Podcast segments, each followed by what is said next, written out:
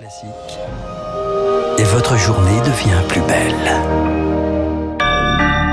Bon réveil, bonne journée, soyez les bienvenus sur Radio Classique. Nous sommes le lundi 24 mai, il est 7h30. –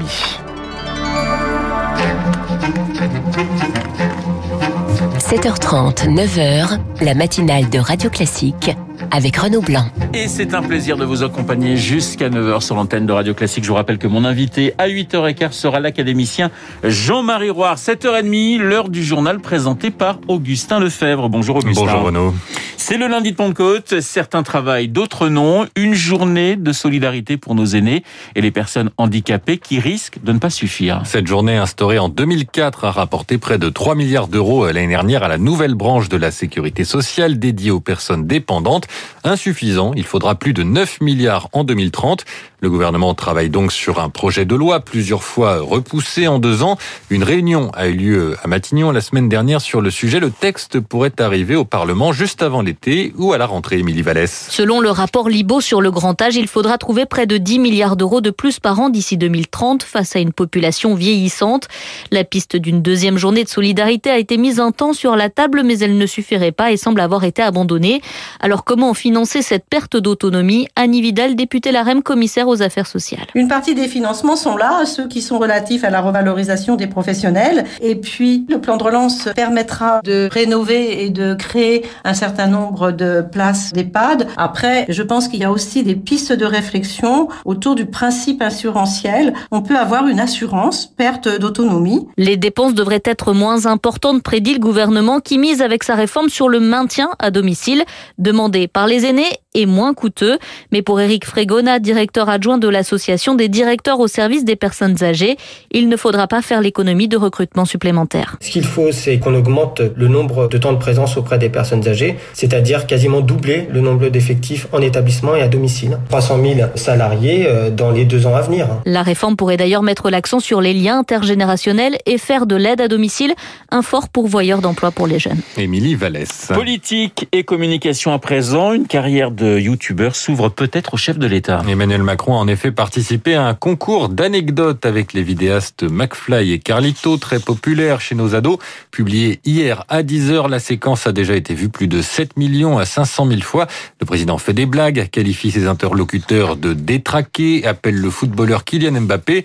L'opposition est vent debout, la majorité salue un président qui parle à la jeunesse. Montrer qu'on est câblé sans abîmer la fonction, c'est un véritable exercice d'équilibriste auquel s'est prêté Emmanuel Macron, victoire fort. Kylian Mbappé, c'est moi qui m'occupe de sa carrière. TikTok, Instagram, YouTube, voilà des mois que le président veut chercher les jeunes là où ils sont. Kylian Mbappé va quitter le PSG. De gage en blague, Emmanuel Macron promet même d'afficher une photo des deux youtubeurs lors d'une future prise de parole et cela n'a rien d'anodin. Virginie Spies, maître de conférence, analyste des médias à l'Université d'Avignon. Ce qui est malin dans cette stratégie c'est que c'est vraiment utiliser les codes de ces réseaux. C'est faire en fait euh, du coup du teasing, du storytelling, de la narration, mettre euh, les gens un peu dans un suspense. Donc c'est continuer l'histoire. Paris gagnant, la cote de popularité du président chez les moins de 25 ans est en hausse, mais leur abstention est une tendance lourde. Le message présidentiel, même décalé dans le style, ne doit surtout pas froisser les plus âgés. Arnaud Mercier, professeur en communication à l'Institut français de presse. Je joue le jeu de ce qu'on pourrait appeler la déconnade Hein, tout simplement, mais en restant quand même euh, dans ma fonction présidentielle. On va pas trop loin non plus parce que ça pourrait, au contraire, sur les publics les plus âgés, les plus conservateurs, ce que vise Emmanuel Macron clairement pour sa réélection, ça pourrait avoir un effet, au contraire, extrêmement négatif. L'exercice est bien dosé. La campagne présidentielle pointe le bout de son nez. victoire fort en 2017. Moins d'un jeune de 29 ans sur 5 a voté aux deux tours de la présidentielle. Et chez ceux qui avaient voté, Emmanuel Macron était arrivé troisième du premier tour chez les 18-34 ans. Ils avaient plébiscité les extrêmes. D'abord Marine Le Pen, puis Jean-Luc Mélenchon. Vous écoutez Radio Classique. Il est 7h34. 19 000 doses de vaccins contre le Covid envoyées à Bordeaux en urgence. Un centre de vaccination Augustin éphémère ouvrent mercredi dans la ville. Objectif, lutter contre la propagation d'un virus qualifié, d'un mutant du coronavirus qualifié de préoccupant. Une cinquantaine de cas ont été découverts dans un foyer de contamination. C'est tout le quartier de Bacalan, dans le nord de la ville, qui va être vacciné sans distinction d'âge pour éviter que ce variant ne se répande. Une opération de dépistage à grande échelle a été lancée vendredi.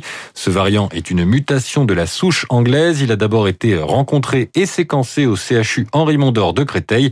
Le chef du service d'immunologie de cet hôpital, le professeur Jean-Daniel Lelièvre, estime que cette vaccination d'urgence à Bordeaux est nécessaire pour faire face à ce variant. Il a été classé comme préoccupant du fait de ces mutations euh, génétiques qu'on retrouve dans différents variants comme le, variant sud-africain, le, variant euh, brésilien, mais également le variant indien. Ce type de virus peut être plus euh, transmissible que d'autres virus. On a peur évidemment que ce variant se développe et prenne une place épidémiologique dans le paysage de la pandémie de Covid-19. Donc l'idée, c'est très rapidement pouvoir vacciner autour pour faire une, espèce de barrière pour empêcher qu'il ne diffuse en dehors de la région où on l'a détecté. Un propos recueilli par Cyprien Pézril. Alors depuis mercredi, on l'a beaucoup entendu, hein, les terrasses et les cinémas sont à nouveau ouverts, mais on le sait parfois moins, les cures thermales également. Et en pratique, seul un quart des centres ont accueilli des curistes la semaine dernière. Le secteur estime avoir été prévenu trop tard. La véritable reprise, c'est donc aujourd'hui. Et même si c'est en demi-jauge, les professionnels espèrent rattraper le temps perdu. 110 millions d'euros de pertes à cause des fermetures. Éléonore Guérard, directrice générale de la chaîne Thermane du Soleil, qui compte 20 établissements. Il y a des établissements thermaux où, euh, effectivement, nous sommes au taquet de la jauge. Nous avons même dû, dans certains cas, procéder à des reports de cure pour euh, les patients qui le pouvaient ceux par exemple qui habitent à côté de l'établissement. Pour vous donner un ordre d'idée, en 2019, tous les établissements de la chaîne thermale du Soleil ont accueilli 190 000 patients et pour le moment, nous avons à peu près 105 000 réservations pour l'année à venir. Les curistes sont impatients de pouvoir faire enfin leur cure. Les établissements thermaux sont les seuls établissements de soins qui ont été touchés euh, d'une fermeture administrative. La renonciation aux soins, elle s'est vraiment appliquée sur les professionnels de la médecine thermale. Éléonore Guérard de la chaîne thermale du soleil. Augustin, alors que les masques, euh, le masque devrait bientôt disparaître de nos visages avec le ralentissement de l'épidémie, il faut maintenant le faire disparaître de l'environnement. Au moins 7 milliards de masques jetables ont été utilisés en France depuis le début de la crise sanitaire. Ça représente 400 tonnes de déchets par jour, quasiment entièrement du plastique.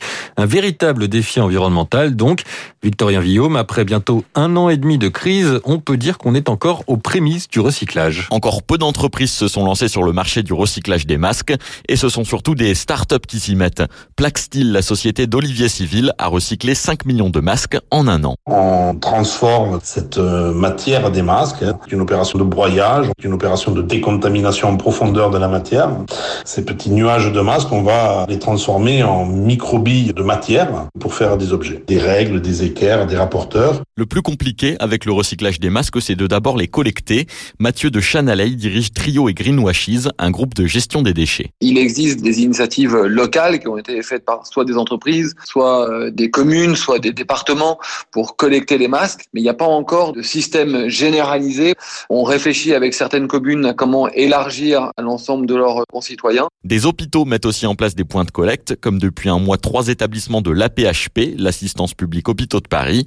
Sophie Michel y est chef de projet développement durable. Des contenants sont placés dans les services. On souhaite contribuer du coup à l'émergence de cette filière de recyclage. Surtout en tant que producteur euh, de déchets de masque, on a cette responsabilité de participer à la solution. Malgré toutes ces contributions, selon un rapport parlementaire, 20% des masques au mieux pourront être recyclés en France d'ici la fin de l'année. Victorien Villaume. Et possibles sanctions européennes contre la Biélorussie aujourd'hui. Le pays a détourné un avion de ligne hier pour arrêter un opposant politique, Augustin. Une alerte à la bombe prétexte un avion de chasse armé et un vol Ryanair obligé de faire une escale entre Athènes et Vilnius. Quand il repart, il manque un passager. Un journaliste de 26 ans, figure de l'opposition au président Loukachenko. La communauté internationale appelle à sa libération. La Pologne parle de terrorisme d'État. L'ambassadeur biélorusse en France a été convoqué au Quai d'Orsay. Jean-Yves Le Drian euh, estime lui qu'il s'agit s'agit d'un détournement inacceptable. Un mot de sport pour terminer ce journal avec d'abord un record. L'américain Phil Mickelson est devenu hier le golfeur le plus âgé à remporter un tournoi du Grand Chelem. À 50 ans, il s'est imposé dans le championnat PGA en Caroline du Sud. Et puis du football, Lille a obtenu hier son quatrième titre en Ligue 1. Le LOSC a battu Angers 2 à 1. Fête sur la Grand Place, des milliers de supporters rassemblés après le couvre-feu, la plupart sans masque. Sept personnes ont été interpellées. Et cette victoire de Lille a évidemment été fêtée comme il se doit par les joueurs et par l'entraîneur Christophe Galtier. Je vous propose les premiers mots justement de Christophe Galtier hier, juste après ce succès contre Angers, au micro de Canal+. Pour être champion, il faut faire une saison extraordinaire. Ouais, ouais, Encore ouais, plus quand il y a le PSG, avec euh, plein d'émotions, évidemment, euh, avec euh, un investissement total de la part de, de mon groupe, qu'on a su mener euh, jusqu'au bout avec mon staff, avec une année spéciale, Covid, et, euh, mais c'est quelque chose.